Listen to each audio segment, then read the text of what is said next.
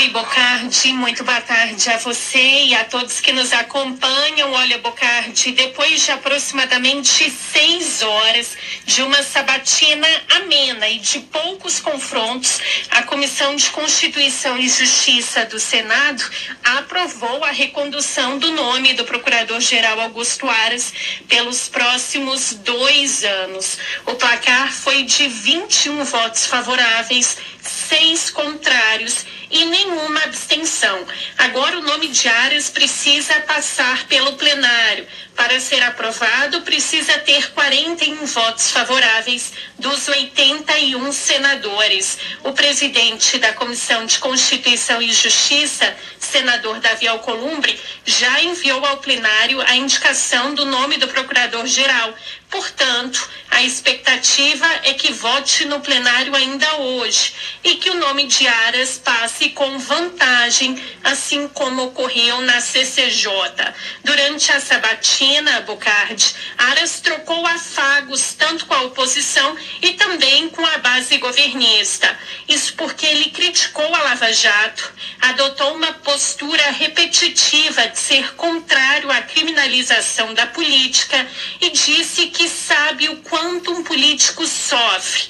Aos senadores, Aras disse ser contra usar a caneta para criminalizar a política, a economia e jornalistas. E citou uma série de sacrifícios que teria feito por causa do trabalho, como abrir mão do convívio com a família. Em meio às críticas contra Aras, de atuar para proteger o presidente Jair Bolsonaro, o procurador disse que as ações dele não podem colocá-lo como engavetador e afirmou que quer ser lembrado como o procurador que cumpriu a Constituição, as leis e não criminalizou a política. Vamos ouvi-lo. Com os números institucionais que eu apresentei aqui apenas para a área de saúde, já me afasta de qualquer tipo de engavetador.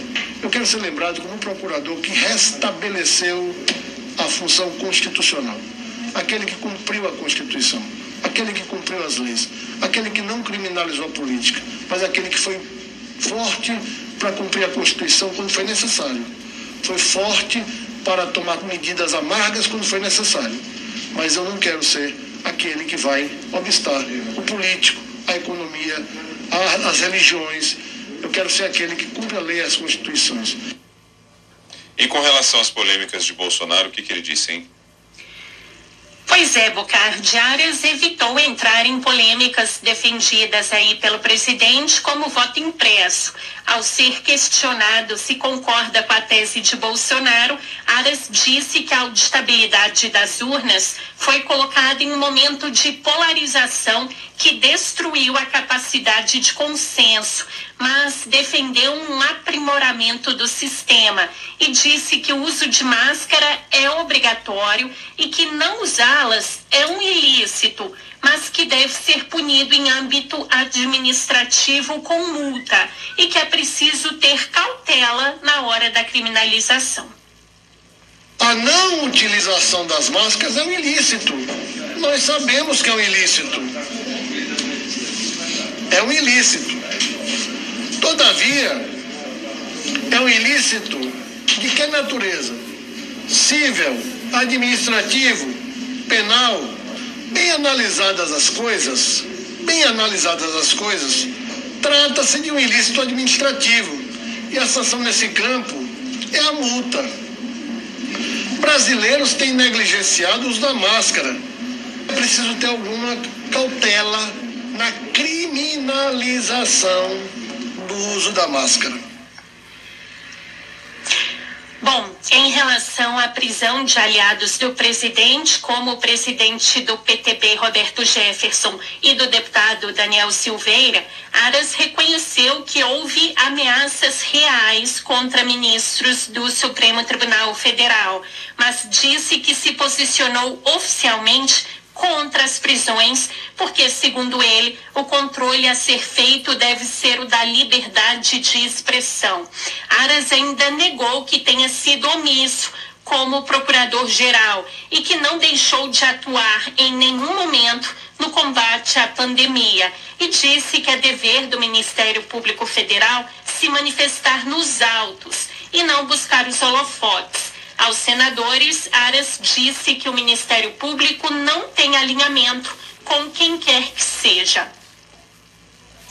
O Ministério Público não é de governo, nem é de oposição. O Ministério Público é constitucional. Faz com que não se meça a posição, a eficiência, o trabalho do Procurador-Geral da República por alinhamento ou desalinhamento com posições ideológicas ou políticas de quem quer que seja. Este PGR discordou em 30% dos pedidos de liminares oriundos do governo federal e em 80% das suas manifestações em matéria de Covid. Na sabatina, Bocardi, Aras também disse que o orçamento secreto é juridicamente impossível, mas que isso não significa dizer que não se deve abrir mão de fiscalizar a destinação de verbas públicas.